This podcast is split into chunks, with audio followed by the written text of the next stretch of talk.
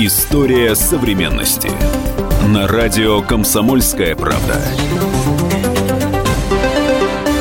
На линии Эдвард Чесноков. Как не включишь, центральные каналы все время говорят США, США, США, иногда Америка, и это многих раздражает. Но вот сегодня утром я зашел на сайт газеты York Times, там 10 заголовков на главной странице, и в каждом из них есть слово «Россия». Вот что же такое в русско-американских отношениях происходит, есть ли возможность восстановления и надо ли их восстанавливать, на какой почве.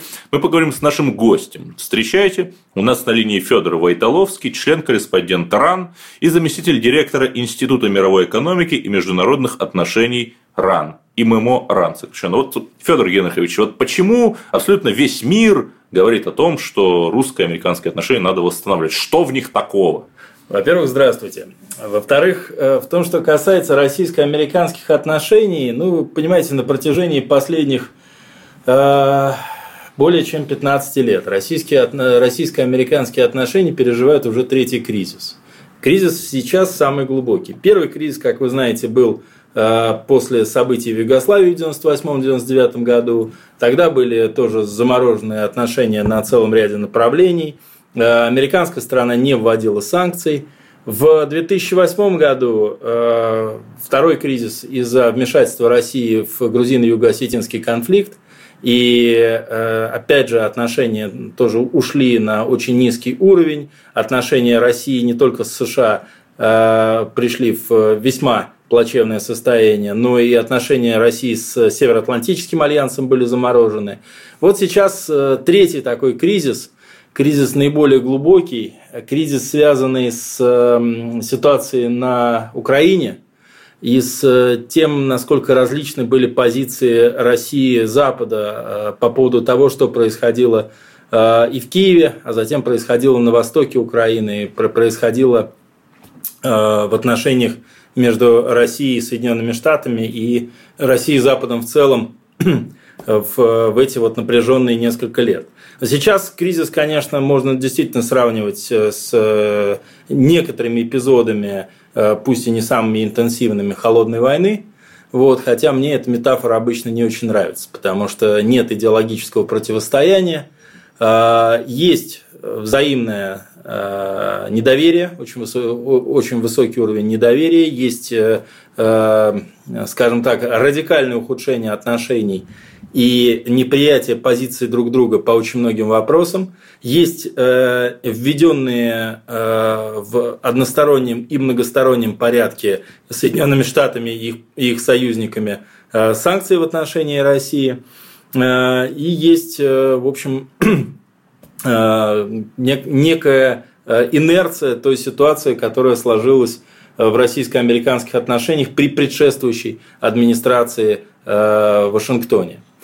Ситуация эта э, имеет негативные последствия не только для э, российско-американских отношений, в этом ее главное значение, ну для России понятно, э, каково ее значение, а она имеет очень серьезные негативные последствия для всей международной системы. И прежде всего для системы международной безопасности. Вот почему. А, почему? По целому ряду параметров. Во-первых, э, на э, отношениях России и США в э, военно-политической сфере, прежде всего в военно-стратегической, то есть в ракетно-ядерной сфере, базируется вся система стратегической стабильности глобальная. Потому что Россия и США являются своего рода модераторами процессов, которые развиваются в мире в военно-политической области и э, в особенности в военно-стратегической сфере. Вы имеете роль мирового полицейского? Нет, я имею в виду роль э, России и США в э, создании и поддержании системы контроля над вооружениями, которая возникла в годы Холодной войны и которая продолжает существовать и сейчас. Но она существует прежде всего и благодаря усилиям России и Соединенных Штатов. А, в, в этой системе а, отчасти в, в, в той ее а, составляющей, которая связано с э, вопросами и проблемами нераспространения оружия массового уничтожения и э, средств их доставки, участвуют другие э, ядерные державы.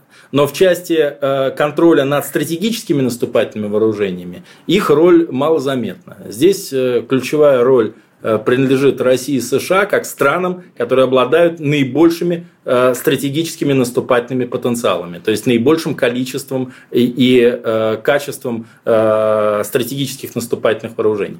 Ну что, смотрите, вот э, кризис 2008 года, о котором вы сказали, когда Россия вмешивается в войну в Южной Осетии на стороне последней.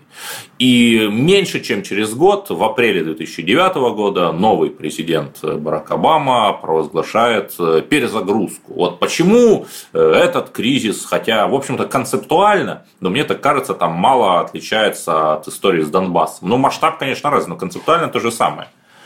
Вот э, почему Запад тогда не обиделся, а сейчас обиделся? Логика. Ну, э, значит, смотрите, э, во-первых, действительно масштаб несопоставим. Э, чувствительность э, и для России, и для, э, например, наших европейских партнеров, развитие ситуации в Грузии и развитие ситуации на Украине, и масштабы этих ситуаций, они несопоставимы.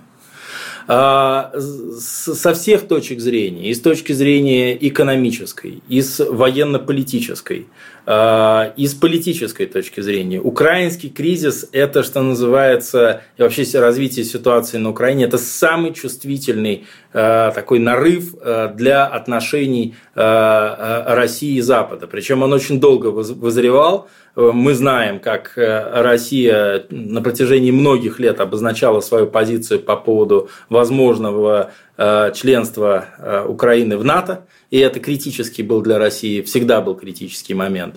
А, и мы знаем, что Запад здесь менял свою позицию, и э, если э, как раз на саммите НАТО в Бухаресте в 2008 году тогда э, под сильным влиянием наших европейских партнеров даже администрация Буша-младшего пошла на относительные уступки по этому вопросу, то, в общем, с администрацией Обамы ситуация развивалась совершенно иначе. Но я бы хотел отметить, что э, другое дело, что может быть вот этот вот нарыв, о котором я сказал, э, украинского кризиса, он не прорвался бы, если бы э, в свое время э, и Запад, э, и прежде всего Европейский Союз, и Россия – Э, проявили большую гибкость и готовность к компромиссам по поводу э, э, значит, возможного участия России, то есть Украины в таможенном союзе с Россией и, в, и одновременно ассоциации с Европейским Союзом. Вот это очень был такой момент, когда на самом деле ситуацию можно было решить за счет переговоров, Э, за счет переговоров э, и за счет, э, в общем, поиска каких-то моделей сосуществования этих двух интеграционных моделей и участия Украины или в обеих, или поиска каких-то третьих сценариев для Украины. Но тогда обе стороны, скажем так, проявили излишнюю жесткость. Вот в отличие от военно-политической интеграции Э, Украины в структуры Североатлантического альянса, которые всегда были неприемлемы для России, всегда. По поводу э, ассоциации Украины с ЕС в России были разные мнения. И во многом благодаря тому, что Европейский Союз э, проявил излишнюю жесткость в этом вопросе, Россия проявила ответную жесткость. И вот э, мне кажется, что масштабы украинского кризиса и то, что он затронул э, в более широком таком смысле отношения э, России э, с Западом в целом, с Евросоюзом и с Соединенными Штатами, э, это, на мой взгляд, такое гораздо более глубокое системное явление, нежели э, ситуация с э, Грузией. И закономерно, что выход из этого кризиса он будет гораздо более трудным, болезненным и долгосрочным, нежели выход из, грузино, из грузино-юго-осетинского конфликта и связанного с ним кризиса.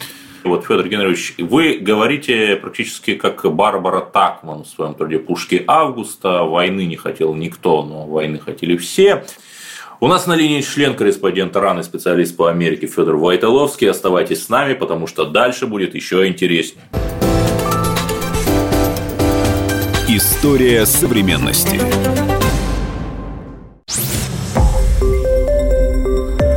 Радио «Комсомольская правда».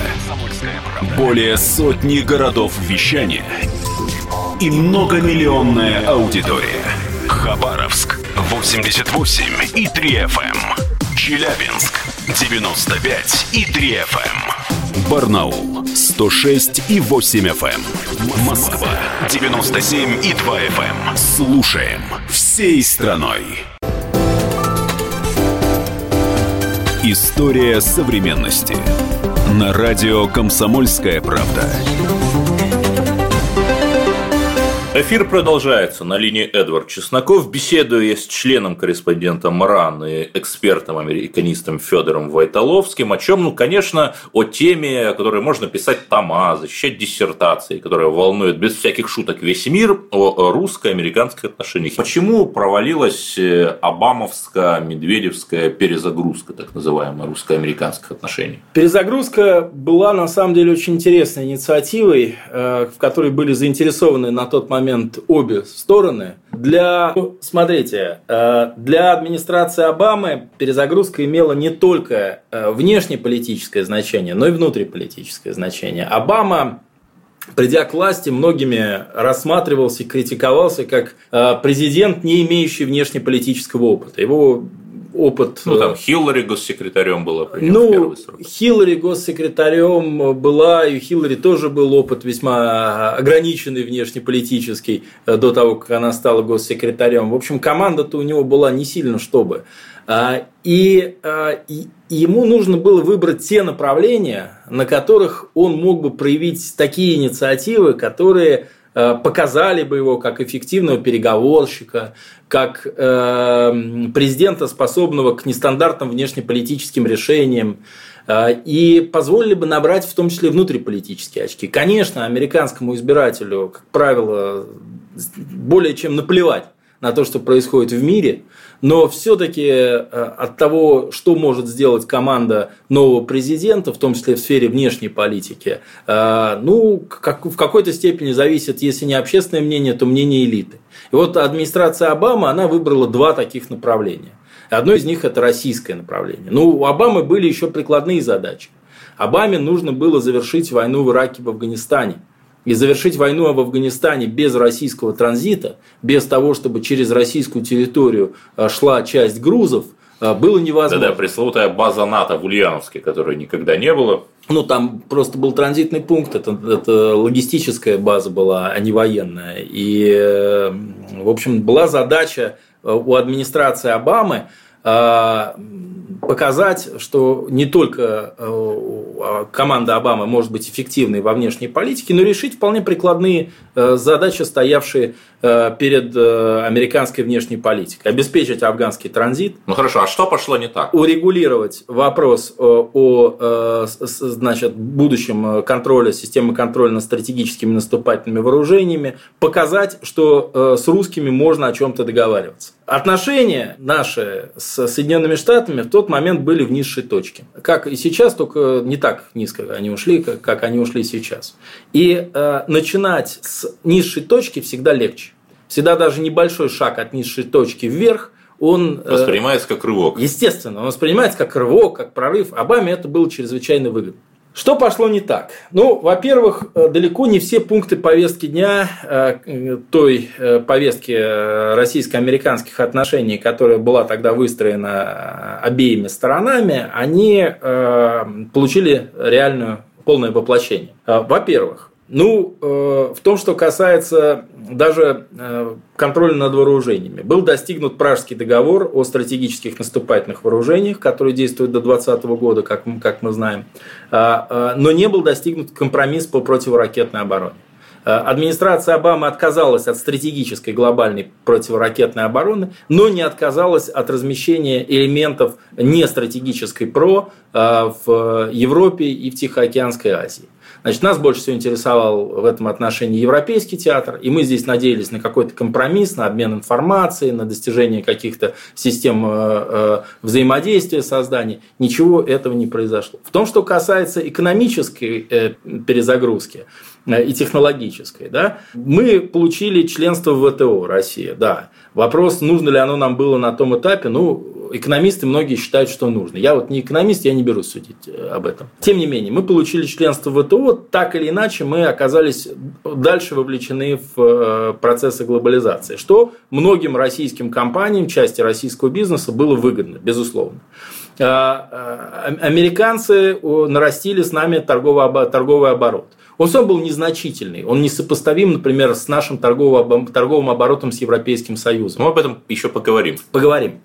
А, э, значит, что пошло не так? Не, не, э, не было прорыва с точки зрения э, взаимного размещения прямых иностранных инвестиций. Не, пошел, не пошло резкое наращивание торгового оборота, потому что экономики двух стран, они не, не комплементарны, то есть они не ну, скажем так, не, не ориентированы на э, взаимодействие с точки Конвергенцию. Ну да, на конвергенцию, потому что с Европейским Союзом вот у нас э, есть э, то, что мы выстраивали на протяжении последних 20 лет, и есть взаимная заинтересованность европейских компаний в нашем рынке, э, наших компаний в поставках на европейский рынок. Мы производим э, большое количество э, сырья, Э, и значит, энергоносителей. Э, Европейский Союз производит промышленную продукцию и технологически нам интересен. В общем, здесь есть поле для конвергенции. Вот Соединенные Штаты, они нам очень технологически всегда были остаются очень интересны. И мы заинтересованы в развитии сотрудничества с Соединенными Штатами в целом ряде высокотехнологичных отраслей. Но американский инвестор с гораздо большей осторожностью идет в Россию, чем европейский. Он не знает нашего рынка, он не всегда понимает, Э, что в России действительно безопасно, интересно э, работать, что у нас относительно емкий рынок и что есть товарные группы, по которым э, ну, Россия может быть чрезвычайно привлекательна для многих производителей американской промышленной продукции. И Россия заинтересована в, в целых группах товаров и технологий которые могут нам поставить Соединенные Штаты. Но подвижек, несмотря на вот эти вот прорывные вещи, связанные там, с вступлением России в ВТО, подвижек в экономической сфере не произошло. Понимаете, э, у нас э, не возникло такой резкой динамики. Была хорошая динамика, но она не, не возникла резкого роста американских инвестиций, не пришли американские компании в том количестве, в котором, э, может быть, мы надеемся. Не идет инвестор в УЛУС. Ну, в общем, да. В общем, если я же говорю, что европейский инвестор понимает, как работать на нашем рынке, готов, особенно немецкий, французский, э, заинтересован, э, то с Соединенными ну Штатами вот, здесь Смотрите, здесь, барьеров. в принципе, уже есть ответ на мой вопрос, почему же провалилась обамовская перезагрузка. Но смотрите, давайте говорить о цифрах. До кризиса 2014 года товарооборот России и Европы был 400 миллиардов долларов. Ну, 390 там. Ну, да, сейчас он упал там почти до 200, но все равно тенденция повышательная. С Тут Китаем нужно учитывать ну, еще, извините, вас перебью, ничего, ничего. нужно учитывать э, изменение э, курса э, евро и рубля, потому что здесь надо, надо корректно эти цифры пересчитывать. На самом деле, да, падение есть, падение существенное, Э, на треть, но э, нужно, э, но там нужно учесть колебания курсов, изменения курсов, поэтому там цифры они здесь не, не совсем отражают реальное состояние. Но, да, но все-таки надо говорить о цифрах. Да. Тем не менее, товарооборот с Евросоюзом там по одной из методик оценок 200 миллиардов да. долларов товарооборот с Китаем 60-70 миллиардов. Там, в принципе, есть план дойти до 100, и теоретически этот план достижим. С США 20 миллиардов.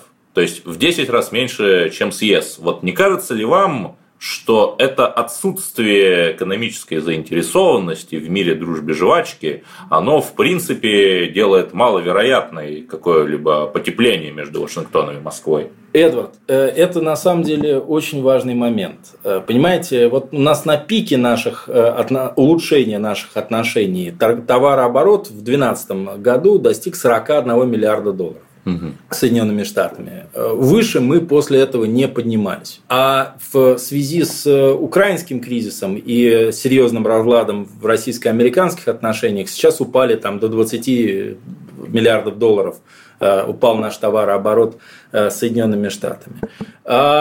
Понимаете, американский бизнес, он очень чувствителен к тому, что они называют э, политическими рисками рисками в сфере безопасности. Даже если таких рисков нет, а в отношении России можно говорить с полной уверенностью, что никаких политических рисков и рисков, связанных с безопасностью для зарубежного инвестора нет, американский инвестор гораздо более чувствителен к таким вещам, чем европейский. И э, на протяжении последних э, нескольких лет, ну, начиная с 2014 года, а может быть и раньше, администрация Обамы не принимала существенных усилий для того, чтобы поддержать активность американских инвесторов и американских компаний на российском рынке. Одновременно, начиная с украинского кризиса, как вы знаем, были запущены механизмы санкций, причем санкции экономические вводились именно президентскими исполнительными актами, и они,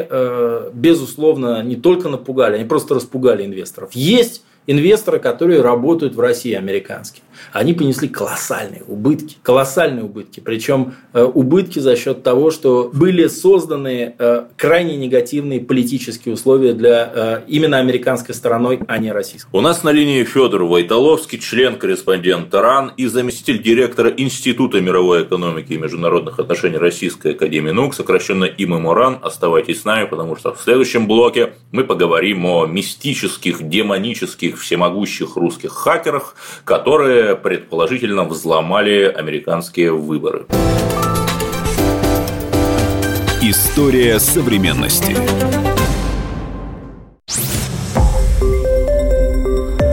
Радио «Комсомольская правда». Более сотни городов вещания и многомиллионная аудитория. Иркутск 91 и 5 FM.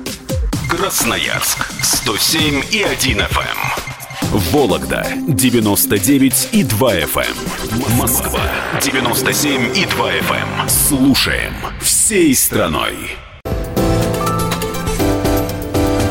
История современности. На радио «Комсомольская правда». Эфир продолжается на линии Эдвард Чесноков. Я беседую с Федором Вайтоловским, членом-корреспондентом РАН и специалистом по США. И перед тем, как мы перейдем к занимающей умы по обе стороны океана теме русских хакеров и их предположительного влияния на американские выборы, вот давайте все-таки закончим тему с экономическим аспектом российско-американских отношений. В том, что касается э, э, российско-американских отношений в экономической сфере, вот единственный случай, когда американские компании э, выступали в качестве активных лоббистов и в Конгрессе США, и при работе со средствами массовой информации в Соединенных Штатах, э, была ситуация, когда решался вопрос о членстве России в ВТО. И э, тогда именно американский бизнес, э, скажем так, оказал большое влияние на администрацию Обамы, потому что был заинтересован в работе на российском рынке. А вот во время украинского кризиса мы столкнулись с тем, что администрация Обамы, и я об этом слышал и от представителей американского бизнеса, и такая информация попадала в СМИ, э, оказывала давление на бизнес с целью предотвратить э, расширение деятельности американских компаний на российском рынке. И э, целый ряд э, политически мотивированных шагов администрации Обамы нанес урон, в том числе по интересам э, американского бизнеса. А зачем они, собственно, хвост откусывают? Вот я не понял. А, была задача Э, системная задача, которую поставила администрация Обамы. Оказать э, негативное влияние на э, развитие российской экономики э, и э, тем самым э, повлиять на развитие политической ситуации в России и на выбор внешнеполитического курса российского, российского руководства. Другое дело, что, э, как считают многие экономисты, гораздо более негативное влияние на российскую экономику оказался, оказал понижающий тренд э, в ценах на углеводороды. И это имело гораздо большее значение, нежели американские санкции. Это признают даже самые Но американские этот тренд американских слонцевиков э, устроил веселую жизнь. Э, ну, что называется, нам надо было заметить сланцевую революцию тогда, когда они говорили, в том числе представители российского экспертного сообщества, и когда многие э, наши представители энергетического бизнеса отмахивались от мнения российских экспертов за много, э, ну, за несколько лет до сланцевой революции. Дело не в этом, а дело в том, что цель была повлиять на политико-экономическую ситуацию в России. Это была цель, которую открыто обозначала администрация Обамы. И, в общем-то, частью этих мер э, было давление не только на американский, но и на европейский бизнес. Как мы знаем, санкции, э, введенные Соединенными Штатами, Соединенные Штаты пытаются интерпретировать как экстерриториальные, то есть распространяющиеся не только на компании-резиденты Соединенных Штатов, но и, например, европейские компании, японские. Так они вообще принципа экстерриториального правосудия придерживаются? Вот. И э, это создает дополнительные трудности. Вот мы сейчас это наблюдаем в ситуации с Сименсом, э, с поставкой турбин, которые произведены на совместном предприятии э, российско-немецком, с поставкой этих турбин в Крым. Ну, турбины вот. ехали куда-то на юг России, они там где-то потерялись. Ну, всякое бывает. Ну вот, но факт, что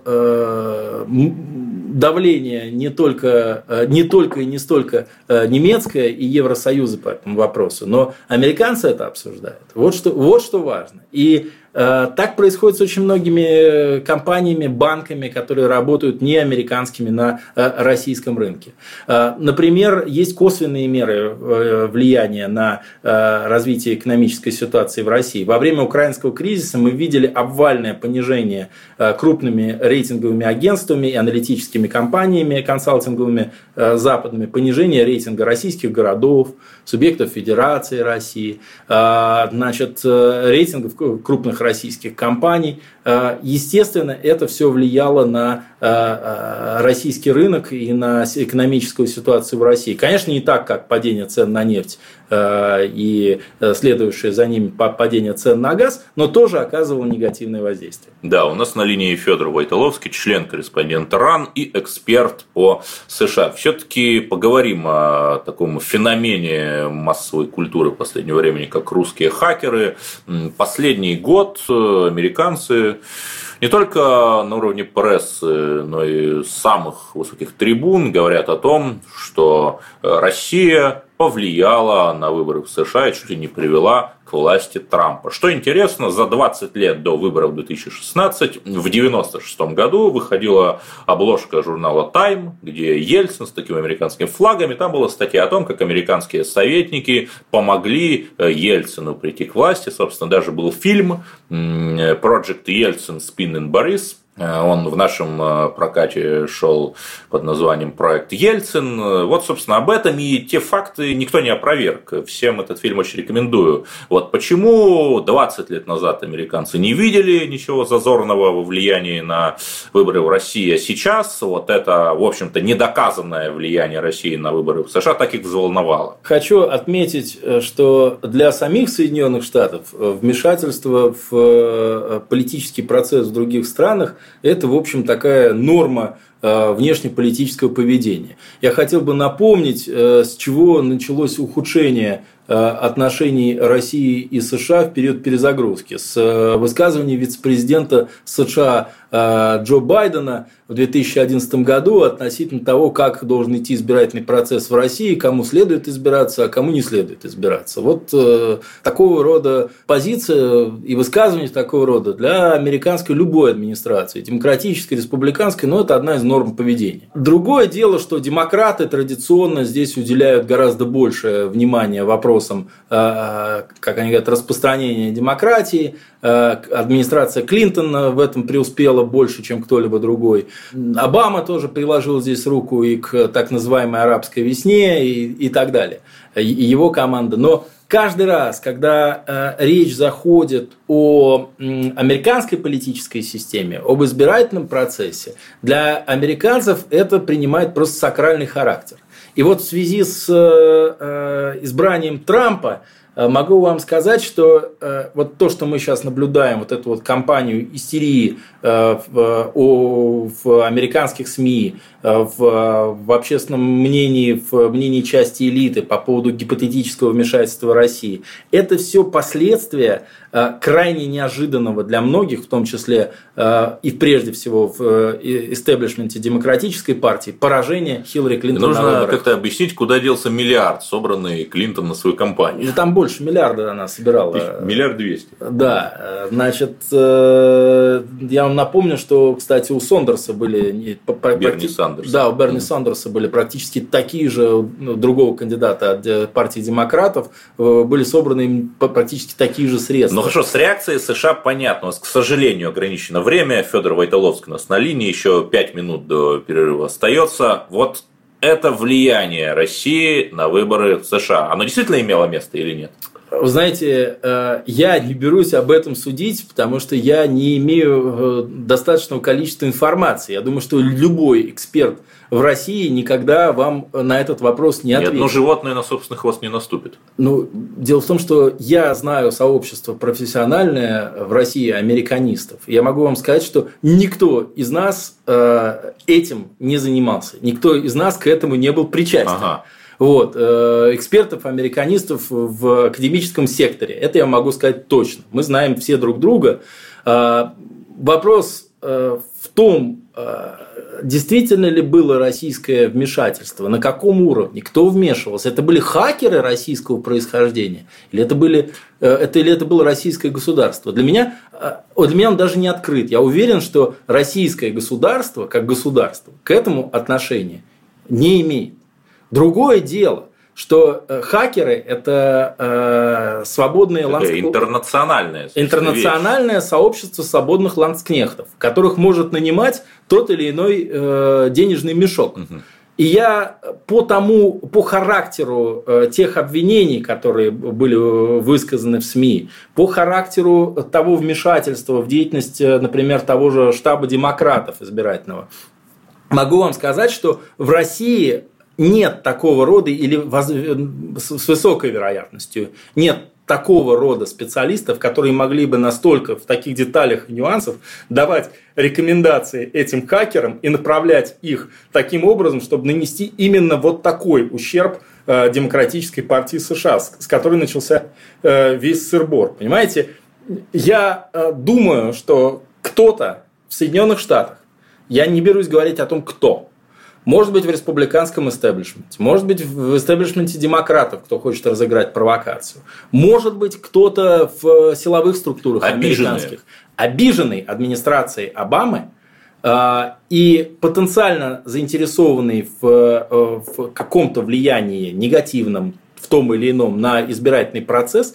воспользовался, вероятно, э, какими-то людьми, с, с профессионалами в сфере кибербезопасности или в сфере кибератак для решения каких-то своих задач. Были ли эти профессионалы русскими? Ну, знаете, знаете, сколько русских работает в Силиконовой долине в США? Знаете, сколько русских работает по всему миру профессионалов э, в ведущих компьютерных центрах? Сколько русских хакеров э, во всем мире? Сколько их можно нанять? И на каком рынке их можно нанять? Их же, их же можно нанять на свободном рынке. Поэтому все вот эти вот спекуляции, им придан определенный политический вектор. Но это не значит, что они имеют э, связь с реальностью. Ну хорошо, у нас остается полторы минуты. Вот Федор Войтоловский. Как вы думаете, чем все-таки закончится следствие против Трампа и его присных о якобы там, русском вмешательстве? Я думаю, что постепенно эта волна уляжется, потому что ну, нельзя ехать на одном коне всю политическую э, дорогу. Политическая дорога, она длинная. Понимаете, администрация Трампа, по большому счету, только начинает свою работу. Многие ведомства только сейчас укомплектовываются профессионалами, которые будут ими руководить. Вот его оппоненты из демократической партии, которые обвиняют громче всех э, Трампа в том, что он использовал, опирался на Россию э, в избирательной кампании, имел некую поддержку, э, они, конечно, могут эту карту в определенном времени разыгрывать, еще определенное время, но потом она надоест обществу, надоест СМИ, она неинтересна. Она даже Конгрессу уже становится неинтересна, уже приедается. Да? Нужно что-то еще. Поэтому я думаю, что вся эта волна постепенно уляжется, и э, американская политическая жизнь войдет в нормальное русло. А расследование, ну, расследование, против Буша были расследования, против Клинтона еще какие расследования, чуть не довели до импичмента. Но не довели же, и две администрации отработал.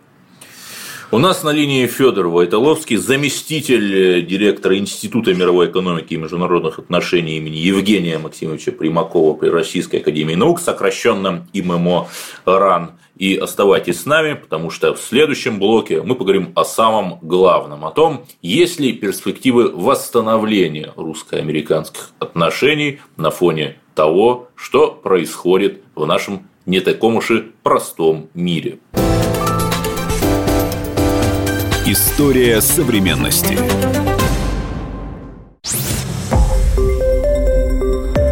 Радио Комсомольская правда". Более сотни городов вещания и многомиллионная аудитория. Таганрог 104 и 4 FM. Эм. Ставрополь 105 и 7 FM. Эм. Керчь 103 и 6 FM.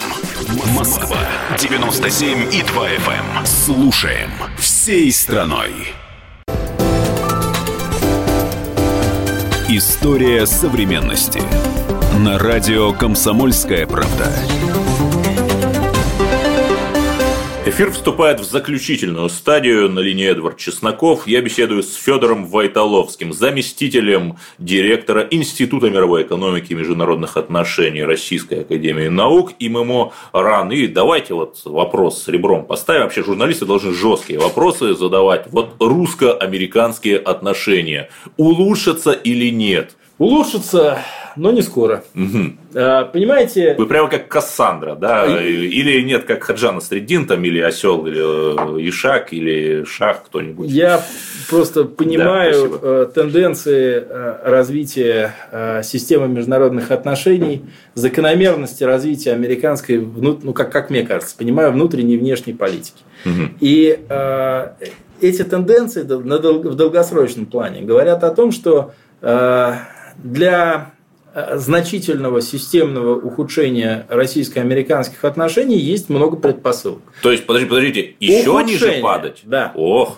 Ухудшение. Есть много предпосылок. Другой вопрос в том, какова будет мотивация американской и российской элиты в том, чтобы использовать этот потенциал для дальнейшего ухудшения отношений. Я думаю, что мотивация с обеих сторон, она незначительная.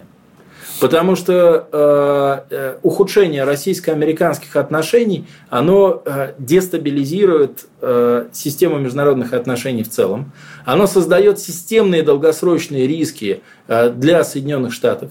Потому что Россия, э, как э, оппонент для Соединенных Штатов, тем более как военный противник, это, с одной стороны, очень неприятный оппонент и противник, потому что Россия по-прежнему остается единственным государством в мире, которое может уничтожить Соединенные Штаты. А Соединенные Штаты являются единственным государством в мире, которое может уничтожить Российскую Федерацию в военном отношении. Но до этого дела никто доводить совершенно не хочет. А вот на долгосрочную перспективу перед Соединенными Штатами стоят очень серьезные вызовы.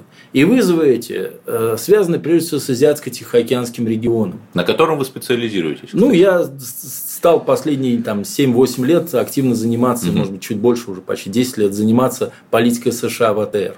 А, хотя по базовой специализации я специалист по трансатлантическим отношениям, по отношениям США с европейскими союзниками. Но дело не в этом, а дело в том, что вызовы, с которыми столкнутся Соединенные Штаты, и внутренние вызовы, связанные с э, тенденциями социально-экономического развития Соединенных Штатов, связанные с изменением системы международного разделения труда, с изменением э, мировых рынков, с появлением на, э, в мировой экономике крупных новых игроков – с которыми Соединенным Штатам придется выстраивать. Те же азиатские тигры пресловутые. Э, да, и Китайская Народная Республика, и э, Евросоюз, который, в общем-то, несмотря на все противоречия и трудности, э, является не только партнером, но и на некоторых направлениях конкурентом Соединенных Штатов. Соединенным Штатам на долгосрочную перспективу нужно думать о том, э, что мир качественно меняется, что он становится полицентричным, пусть и при... Э, Или, как сейчас принято говорить, многополярным. Полицентричным. Угу. Мы... А в чем разница? А разница в том, что э, полюсов может быть только два. Угу. А вот что такое многополярность, это такой, знаете, штамп из э, теории международных отношений, который попал в, в, в обиход. Вот Евгений Максимович Примаков предпочитал использовать термин полицентричный, потому что угу. э, центров в мире может быть много, и в разных сферах эти центры могут быть различными. Например, в, э, в э, военной сфере может быть одна страна центром, э, в технологической другая, в финансовой третья, в экономической четвертая. Угу. Вот сейчас пока Соединенные Штаты сохраняют в целом ряде сфер лидирующие позиции. Но центрами в этой новой формирующейся международной системе могут быть не только страны, но, например, крупные транснациональные корпорации, города, мегаполисы крупные. Они своего рода тоже субъекты систем международных отношений в той или иной степени, в которой они обладают э, свободой, являясь субъектами одновременно э, внутренних процессов в той или иной стране. Но э, эта система гораздо более сложная с точки зрения конфигурации, нежели вот этот вот, вот стереотип. Хорошо, а вот у американской администрации, у Трамповской или не у Трамповской, хватит гибкости вот все это осознать и осознать, что они уже не единственный слон в посудной лавке? Ну, я вам могу сказать, что э, еще на этапе избирательной кампании с администрацией Трампа сотрудничал целый ряд э, достаточно известных э, американских политологов. Киссинджер тот же, который Ну, Киссинджер, приезжал. Генри Киссинджер, он очень человек в этом смысле осторожный. Он э, э, поддерживал отношения на протяжении избирательной кампании э, и с командой Клинтон, и с командой Трампа. Он человек очень авторитетный, прежде всего в республиканском истеблишменте, но в американском истеблишменте в целом. Он дистанцировался uh-huh. от всего этого. Но, например, Рик Бёрд, известный американский политолог, дипломат, бывший посол США, в ФРГ и человек, который занимал пост заместителя министра обороны в администрации Рейгана. Человек, который, да, он это не отрицает, он консультировал администрацию Трампа. Есть целый ряд других политологов американских, э, не менее известных и влиятельных, которые давали свои экспертные оценки администрации Трампа еще на этапе ее формирования и на этапе предвыборной кампании. Другое дело, насколько сейчас будет готова администрация Трампа работать с экспертным сообществом. Вот сейчас я знаю, что администрация Трампа сокращает расходы в том числе на аналитику, на аналитику э, госдеповскую, на аналитику специальных ведомств американских. Значит, за счет этого хочет э, сократить расходы. Вот к чему это приведет, это большой вопрос. Не снизится ли компетенции администрации Трампа, э, в том числе в сфере международных отношений, как это происходило, например, при Буше-младшем, когда из-за недостаточного финансирования возникали системные ошибки из-за того, что не были аналитически проработаны те или иные решения. Кстати, с Обамой это тоже было. Федор Войтоловский у нас на линии, заместитель директора ИММО РАН. И вот на примаковских чтениях а, ваш институт носит имя Евгения Максимовича. На примаковских чтениях вы сказали очень интересную вещь, что надо посмотреть и на другие возможные точки соприкосновения между Россией и США, там, например, в медицине или в космосе. Вот это действительно так?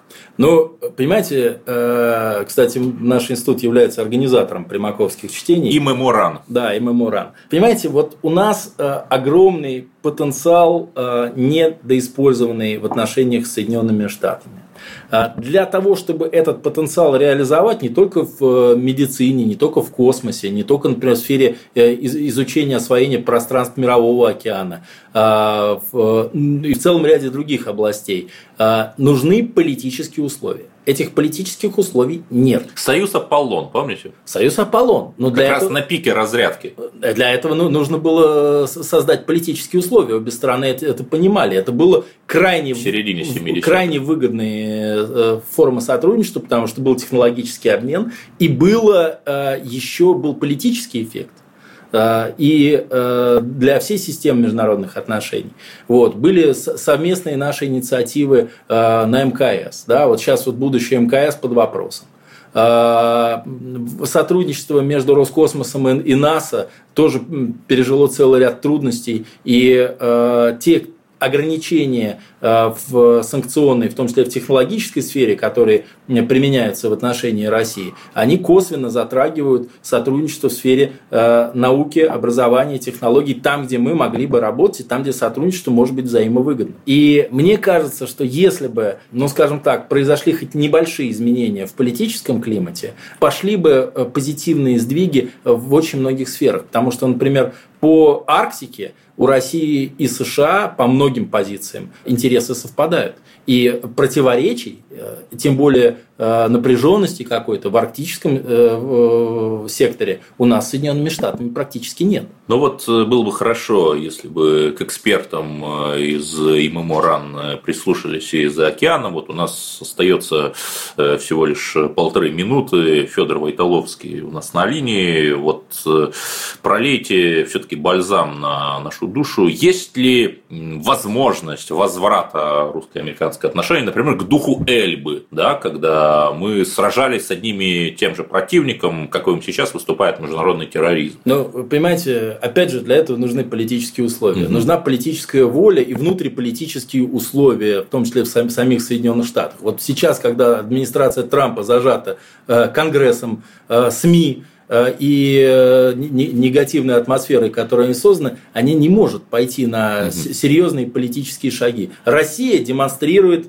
полную готовность к нормализации отношений и к... Да, Мария Захарова об этом на каждом брифинге говорит. А, а, об этом говорил президент Путин в прошлом году на примаковских чтениях, угу. кстати, когда у нас выступал в ноябре прошлого года. Э, Владимир Владимирович сказал о том, что Россия готова пройти эту дорогу. И э, вот встреча двух президентов, она показала, что Россия открыта для этого диалога. Администрация Трампа демонстрирует готовность к диалогу. Другое дело, что вот политический климат пока не возник. Да, уже и европейские партнеры, как это признал сам Тиллерсон, госсекретарь США, э, призывают все-таки начать диалог, но нам остается только надеяться, что диалог все-таки начнется, и к духу Эльбы, я думаю, проницательный радиослушатель понимает, что это такое встреча на Эльбе в 1945 году, мы вернемся. У нас был Федор Войтоловский, член-корреспондент РАН и заместитель директора Института мировой экономики и международных отношений Российской Академии Наук. Оставайтесь с нами и о новых победах на международном фронте, включая нормализацию российско-американских отношений, вы узнаете первыми. До свидания. История современности.